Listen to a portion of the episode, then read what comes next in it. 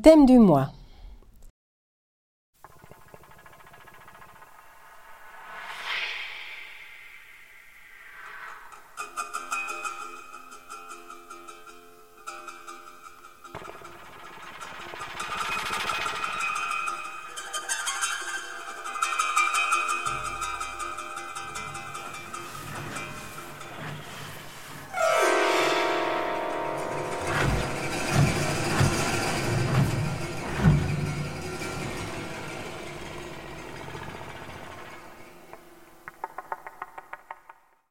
Bien, le bonjour, le ré-bonjour, euh, chères auditrices, lectrices, lecteurs et auditeurs. Euh, on va, euh, pour ce mois d'avril 2022, vous proposer une petite sélection, une petite sélection mythique. Non, c'est pas parce qu'elle est extraordinaire, mais parce qu'elle va parler du mythe, justement, mais d'une manière un peu particulière, qu'une approche un peu spéciale. On va, en quelque sorte, en quelque sorte pardon, humaniser les mythes.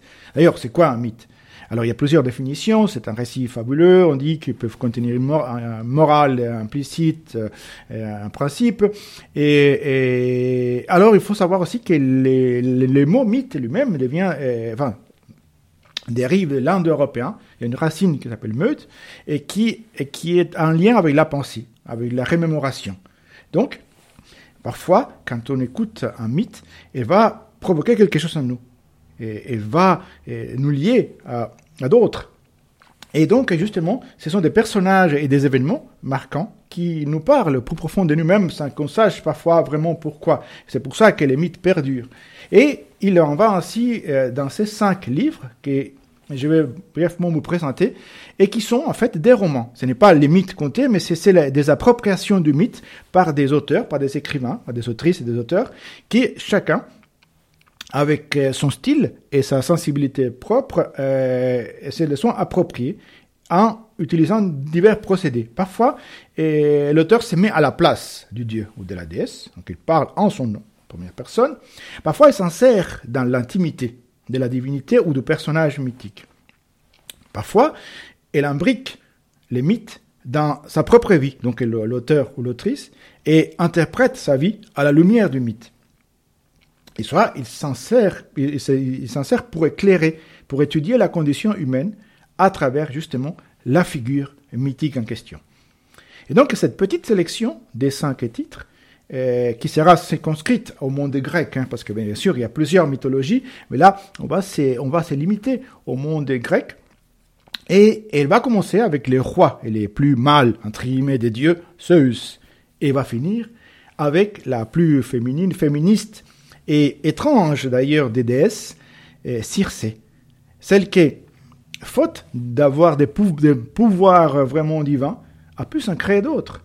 Et par sa maîtrise des plantes et, de la nature, donc une déesse en quelque sorte que euh, self, self euh, woman, elle s'est fait elle-même. Donc on va traverser les mythes, mais plutôt à travers des romans et grâce à cinq écrivains. Alors pour notre premier livre, si vous aimez la mythologie grecque, vous allez être servi, et, pas par n'importe qui. Hein.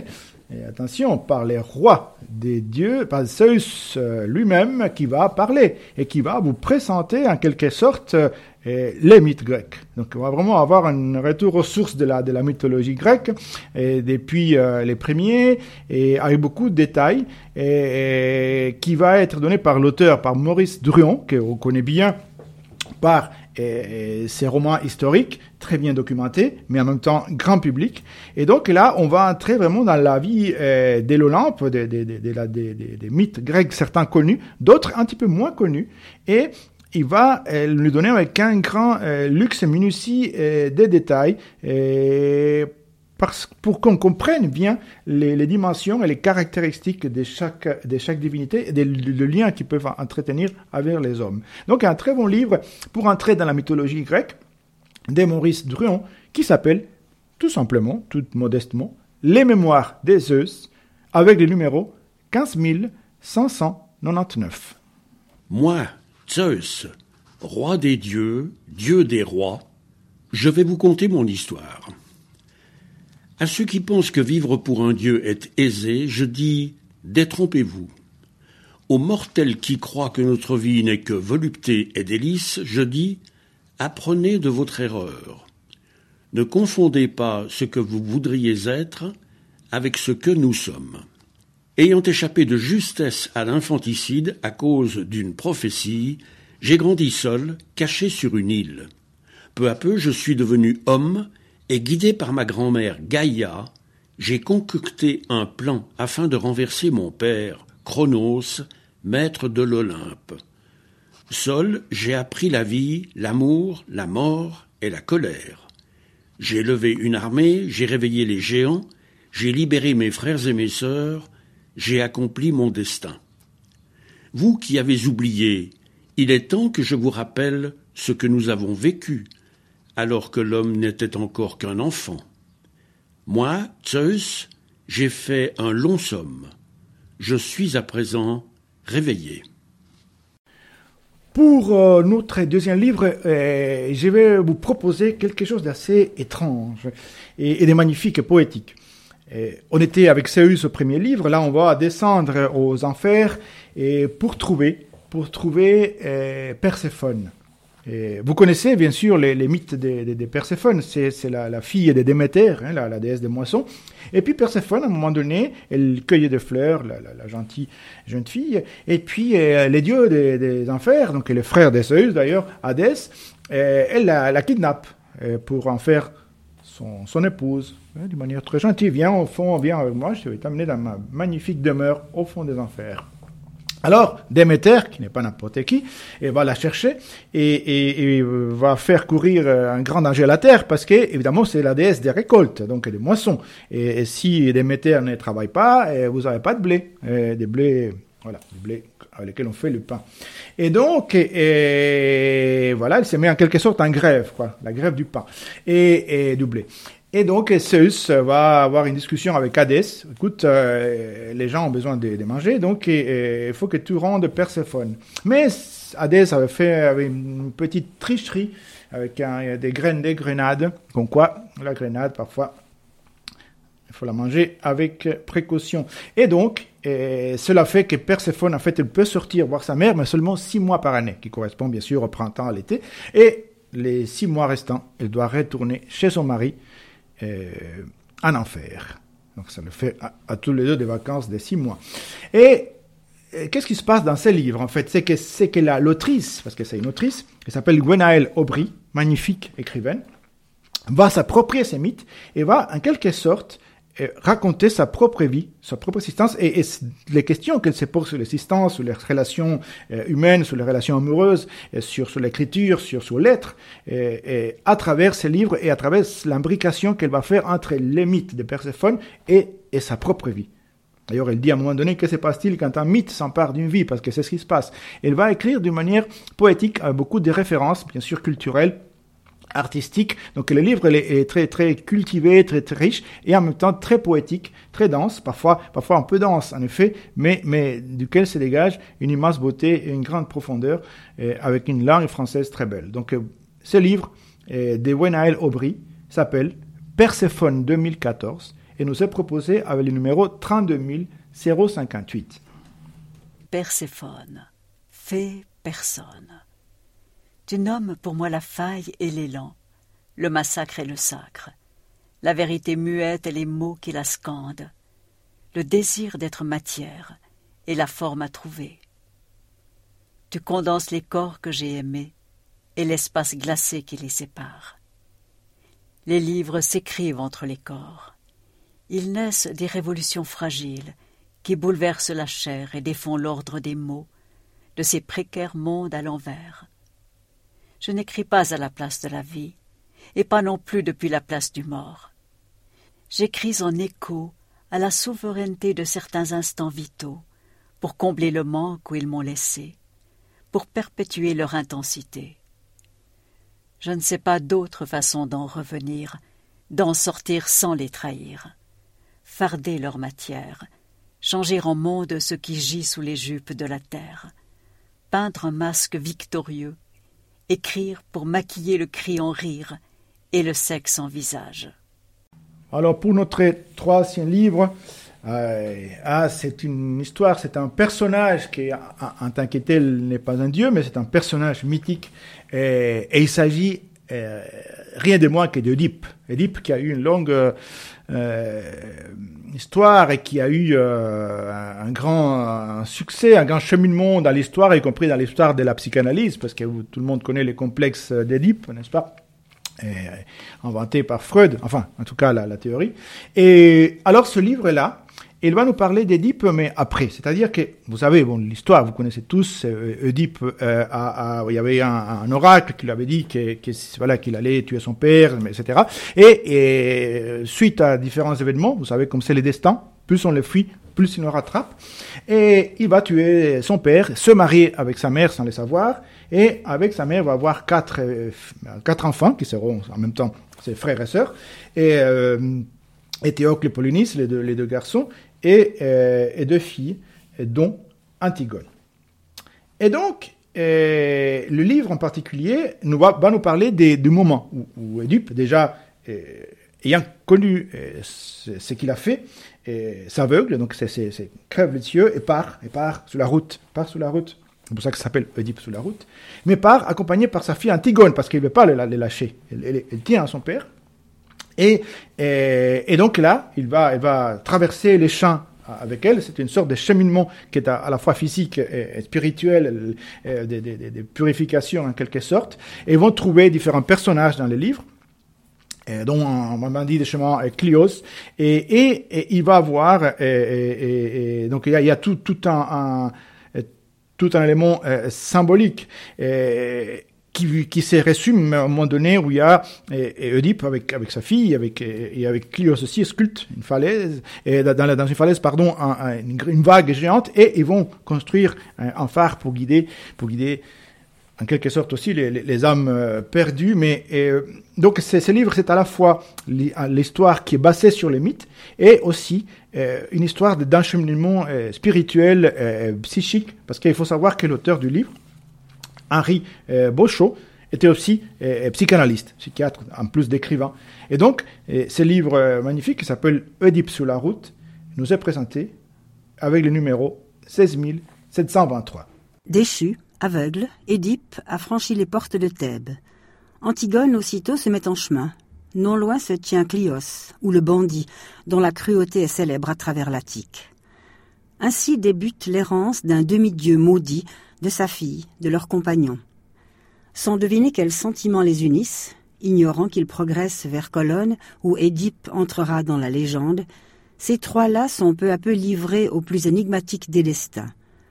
Roman d'aventure, oui, tant il est vrai qu'Henri Beauchot nous guide dans la nuit des temps et, au plus près de ces personnages, nous fait partager leurs épreuves mais le narrateur aborde bientôt d'insoupçonnés rivages, convoque les arts et les songes, la danse et la sculpture, la folie et la tendresse, le délire et le chant.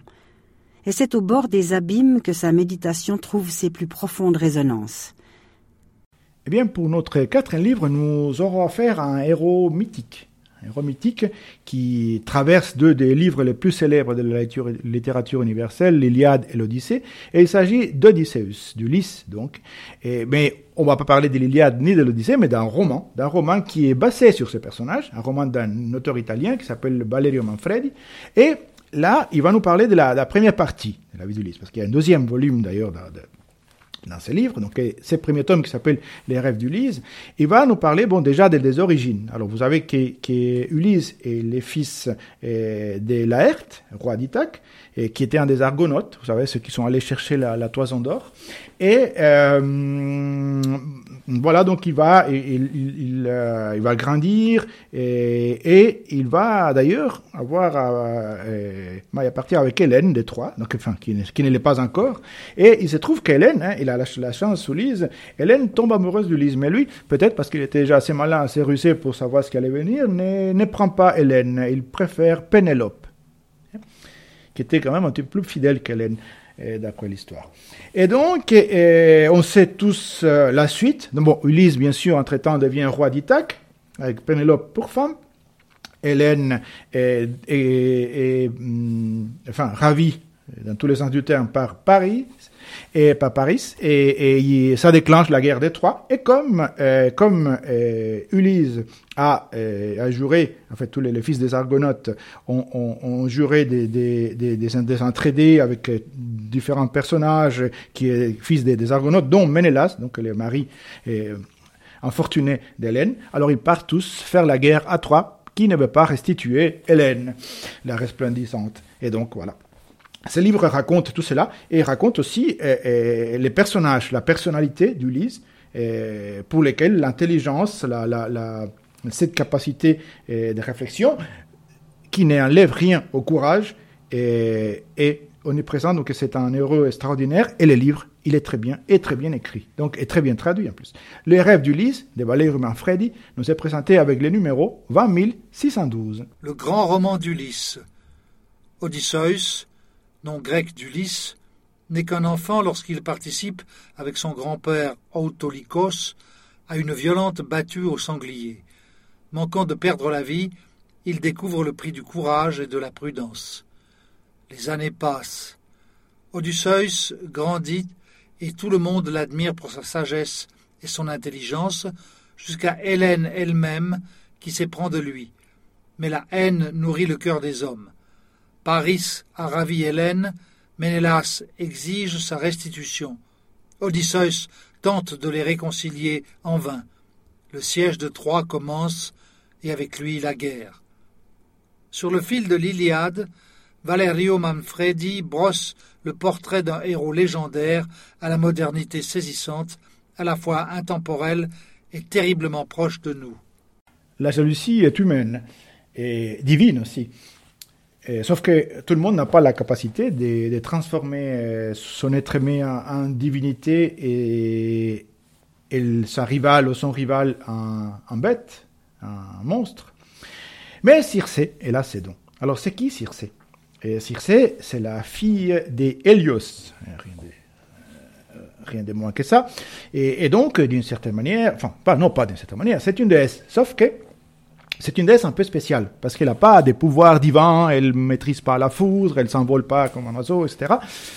Mais c'est une fille très intelligente. Et, et donc, elle va acquérir un, pouvoir ou un don. Elle a un don, parce que c'est quand même un don divin. C'est le don, des, en quelque sorte, de la sorcellerie. Donc, elle est capable de, connaître les plantes, ce qu'on appelle, euh, là, en l'occurrence, il y a une fleur qu'on appelle le pharmacos, hein, qui est à la fois euh, remède et poison.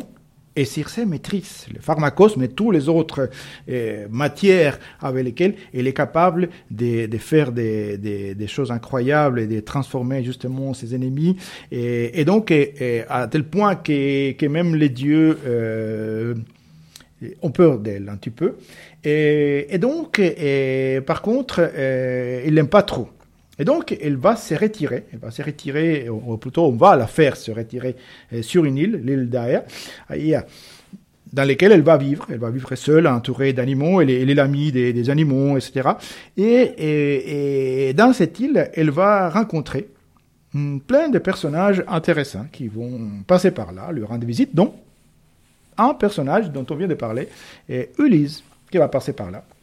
Et Circé va tomber, et, puis ça sera pendant un certain moment réciproque sur les charmes d'Ulysse, mais Ulysse c'est un russé comme il est, il réussit à s'échapper, et pas certains de ces hommes qui, comme vous le savez, ont été transformés en porcs.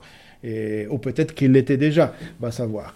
Et donc, ce livre va nous raconter Circé, mais, mais avec une approche en quelque sorte intimiste, va, va se va se rapprocher de, ces personnages, de cette, fille qui va devenir une femme forte, intelligente, qui va devoir, en quelque sorte, se, se, refaire pas une beauté, mais une divinité, puisqu'elle manque des dons auxquels ses origines euh, la, destinée. Et donc, c'est un livre qui, en plus, a été est écrit avec une, grande douceur, mais avec une, une grande intelligence par une autrice qui s'appelle Madeleine Miller. Alors je vous recommande ce livre euh, sur euh, Circé la magicienne euh, de Madeleine Miller qui est, disponible à la bibliothèque sonore avec le numéro 71251. Et avec cela, je vous souhaite une belle entrée au mois de mai. Fruit des amours d'un dieu et d'une mortelle, Circé la nymphe grandit parmi les divinités de l'Olympe. Mais son caractère étonne, détonne. On la dit sorcière parce qu'elle aime changer les choses, plus humaine que céleste parce qu'elle est sensible. En l'exilant sur une île déserte, comme le fut jadis Prométhée pour avoir trop aimé les hommes, ses pères ne lui ont-ils pas plutôt rendu service? Là, l'immortelle peut choisir qui elle est. Demi-déesse, certes, mais femme avant tout. Puissante, libre, amoureuse.